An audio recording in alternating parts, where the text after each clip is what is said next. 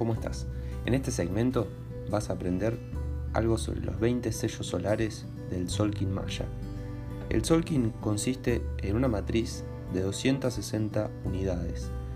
El significado de la palabra Solkin tiene que ver con la cuenta de los días, eh, siendo Sol la palabra de la cuenta y Kin la palabra del día. Así también cada persona con su fecha de nacimiento en el calendario gregoriano puede saber cuál kin le tocó de esta matriz de 260 kines.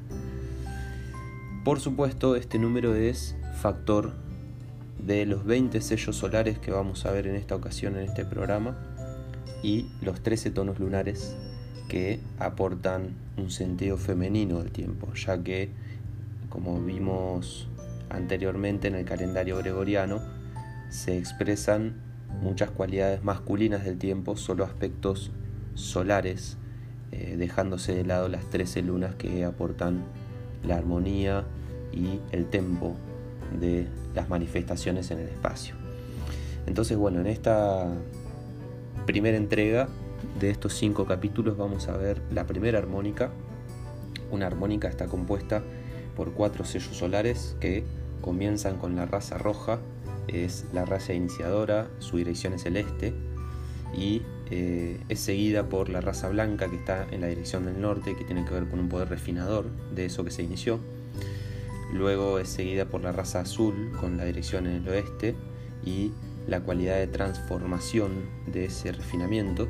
Y finalmente la raza amarilla en la dirección del sur que aporta la madurez eh, a esa transformación que, que vino del refinamiento de la iniciación. Entonces, eh, es muy importante conectar cuando hablamos de los sellos solares con su color, porque se nos va a estar indicando si nuestro kin, por ejemplo, el kin personal, se trata de un kin iniciador, de un kin refinador, de un kin transformador o de un kin madurador. Entonces, bueno, eh, comenzando la descripción, en este caso tenemos el sello solar número uno, que es el dragón, el dragón rojo. Bueno, el dragón rojo y así como cada sello solar tienen un poder, una acción y una esencia. Vamos a entonces describir el poder del dragón, es el poder del nacimiento.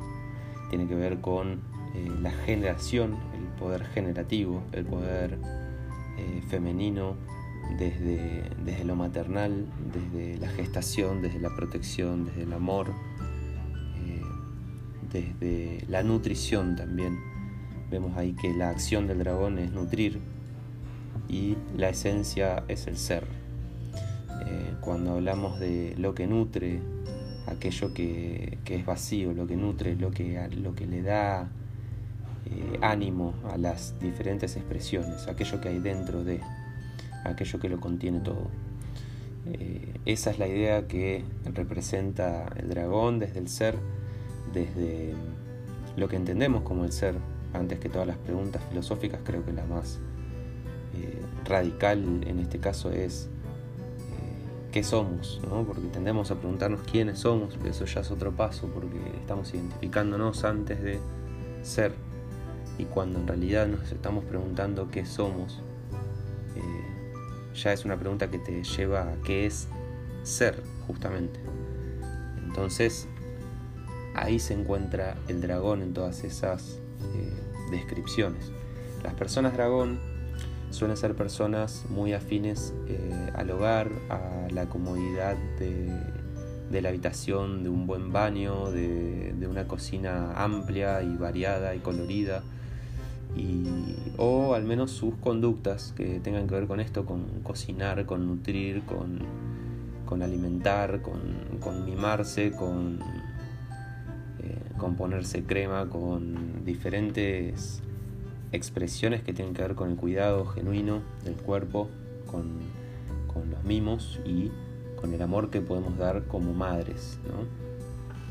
Eh, así que bueno, las sombras de este sello solar tienen que ver también con la preocupación.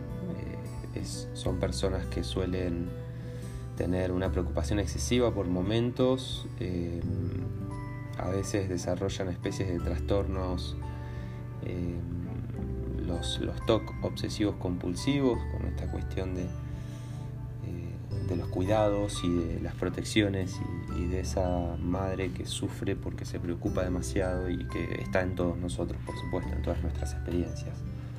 Entonces, para prestarle atención a eso. Eh, así que bueno, pasamos al sello solar número 2, esta vez raza blanca, se trata del viento blanco. El viento blanco tiene el poder del espíritu, la acción de comunicar y la esencia del aliento. Eh, ¿Qué tiene que ver el espíritu en este caso en relación a lo que decíamos del ser y del dragón? El espíritu representa eh, el viento, el viento representa el espíritu.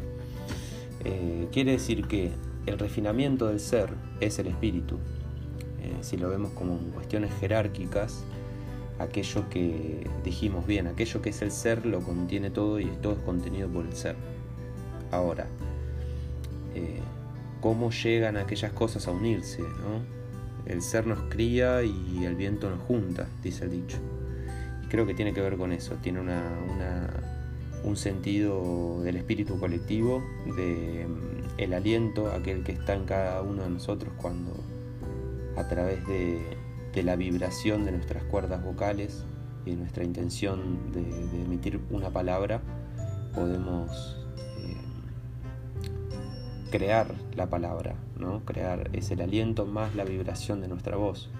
Sin el aliento no podríamos expresar aquello que el espíritu tiene por, eh, por reproducir en la realidad. Entonces, eh, hablando del espíritu, es aquello que reúne a las almas. Podemos verlo como el gran fuego que hay en esta dimensión que contiene todas esas chispitas que somos cada uno de nosotros, como decía Galeano, y, de esa manera eh, entendernos como parte de un gran fuego, parte de una gran llamarada. Eh, una llamarada que no se va a acabar porque pertenece al ser. Entonces, eh, hablamos de la comunicación como la acción del viento. La comunicación del viento tiene que ver con la coherencia de la palabra, con pensar en la palabra como, como un gran poder, como un gran don que, se nos fue dado a los seres humanos, más con muchas limitaciones y con muchas veces eh, contradicciones y contraindicaciones de, su mal uso, de su uso inconsciente. Las personas vientos suelen ser eh, muy expresivas, comunicadoras, eh, afanes de la música, eh, de las distintas expresiones de comunicación, ya sea en lo social como en lo individual, en las cuestiones espirituales también, todo lo que tenga que ver en la comunicación con el espíritu. la sombra de este sello solar tiene que ver con justamente lo contrario, la no comunicación, creer de que nosotros estamos aislados, de que seas quien seas la persona que esté de ese lado, eh, te identifiques como una persona individual, sintética, como, como una uña postiza en la mano, ¿no? una cuestión de cuando nos entendemos como parte de ese gran espíritu, es donde nuestra comunicación puede fluir de una mejor manera y entender de que tus procesos oscuros son igual a los procesos oscuros de las demás personas.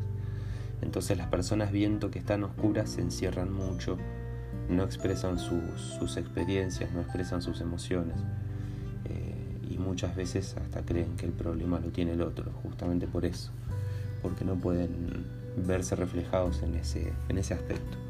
Ahora bien, pasamos al sello solar número 3, raza azul en este caso, la noche azul, eh, tiene el poder de la abundancia, la acción de soñar y la esencia de la intuición. Eh, y acá está muy bueno hablar de esto porque si dijimos que el fuego era el espíritu, las chispas son las almas, esas chispas que hay como estrellas en el cielo, en esa gran oscuridad. Eh, así se conforma la creación y eso somos nosotros, representantes del ser a través del espíritu representantes del dragón a través del viento, que eh, venimos a traer eh, cada uno un pedacito de ese fuego del espíritu. Y cada pedacito es fundamental para que, para que podamos eh, conectar con la abundancia, justamente, que es ese estado, ese poder que tiene la noche. Las personas noches suelen ser personas muy introspectivas, amantes de la noche, amantes de dormir 35 horas. Eh, tienen también eh, una cuestión de la organización, de, la economía, del de, dinero, eh, que sorprende, una, claridad, una conexión con el poder de la abundancia desde la, desde la perspectiva material o lo, que la representación más cercana que tenemos hoy en día de lo que es la abundancia, que es el, dinero, el acceso al dinero. Eh, en sombra son personas eh, que en esa oscuridad buscan eh, yacer permanentemente y, al contrario, no, salir en búsqueda de esos, de esos elementos que pertenecen al inconsciente colectivo. Cuando hablamos de la noche hablamos del inconsciente personal, entonces tiene que ver con cuestiones del alma, tiene que ver, son, son personas que vienen a trabajar esta cuestión de, los sueños, de las experiencias en otras existencias, de, los karmas, de, las enseñanzas. Aquellas almas que, que vienen de ese gran fuego y que vienen a expresarse y a buscarse en esa inmensidad, en esa gran oscuridad, en ese gran misterio. Entonces, el sello solar número 4 en este caso es la, eh, la semilla amarilla. Eh, la semilla tiene el poder del florecimiento, la acción de atinar y la esencia de la conciencia. El poder del florecimiento es aquel que ocurre cuando justamente esa chispa, ese alma, encuentra conciencia en, lo que hace, encuentra conciencia en lo que es, encuentra conciencia en de dónde viene, encuentra conciencia hacia dónde va, encuentra conciencia del momento presente. Una semilla, si lo vemos como un arquetipo, eh, representa un potencial, un arquetipo, un potencial evolutivo eh, gigante. Y por eso le da eh, la maduración a esta primera armónica que comienza con el dragón, con el ser, y que finaliza con la semilla que es la conciencia. tiene su maduración a través del poder del florecimiento. Fíjense que no hay ninguna planta pidiendo eh, alguna retribución a sus flores. Eh, tenemos muchísimos arquetipos en aquellas representaciones de la naturaleza, concretamente en las plantas y en las plantas con flores, eh, que, que representan este arquetipo y que nos pueden dejar muchas enseñanzas. Una semilla, por ejemplo, para poder germinar tiene que estar en situaciones de oscuridad, de humedad, de bajas temperaturas. Eh, tiene que saber confiar en echar ese brote, en confiar en la tierra. Tiene que lograr buscar la luz en ese primer impulso, luego tiene que empezar a soportar las inclemencias del tiempo, el viento, las tormentas, las plagas, los pájaros, los humanos. Y luego después de todo un proceso fisiológico interno, se produce un cambio morfológico en la cual la planta se prepara para producir su flor y luego dar su fruto que contiene más semillas y más creación. Entonces este arquetipo va muy profundo a dónde termina el camino del ser, dónde madura el camino del ser. Y es en la conciencia. No, no va a estar en ninguna iglesia, no va a estar en, ningún, eh, en ninguna representación espacial porque no se trata de algo espacial, se trata de eh, el camino que, traza el ser a través del espíritu, a través de la alma y finalmente a través de eh, una conciencia, una esfera de conciencia, que es esa semilla. Mientras más puedas expandir tu esfera de conciencia, más lejos va a llegar tu fruto y mejor calidad tendrá este. Entonces, eh, también, bueno, estas personas tienen una descripción eh, fantástica porque tienen un gran potencial interior, solo que les cuesta mucho y, desconfían mucho de que puedan llegar a lograrlo. Eh, es una gran paradoja porque es un don que pocas personas tienen y que de repente tiene que venir alguien a decirte, che, hace esto, porque no estás confiando. Eh, y es una persona que entrega y da fertilidad a todas las personas que la rodean más también en sombra ocurre que no pueden adaptarse a esa tierra de la cual desconfían y creen que los problemas lo tienen los demás y que los limitantes son los demás. Entonces eh, es un mensaje para creer en las virtudes y para saber ser paciente con las virtudes de los demás, con las virtudes de las demás personas. Así que bueno, hasta acá llegó este primer capítulo de los primeros cuatro sellos solares. Seguimos con la segunda entrega.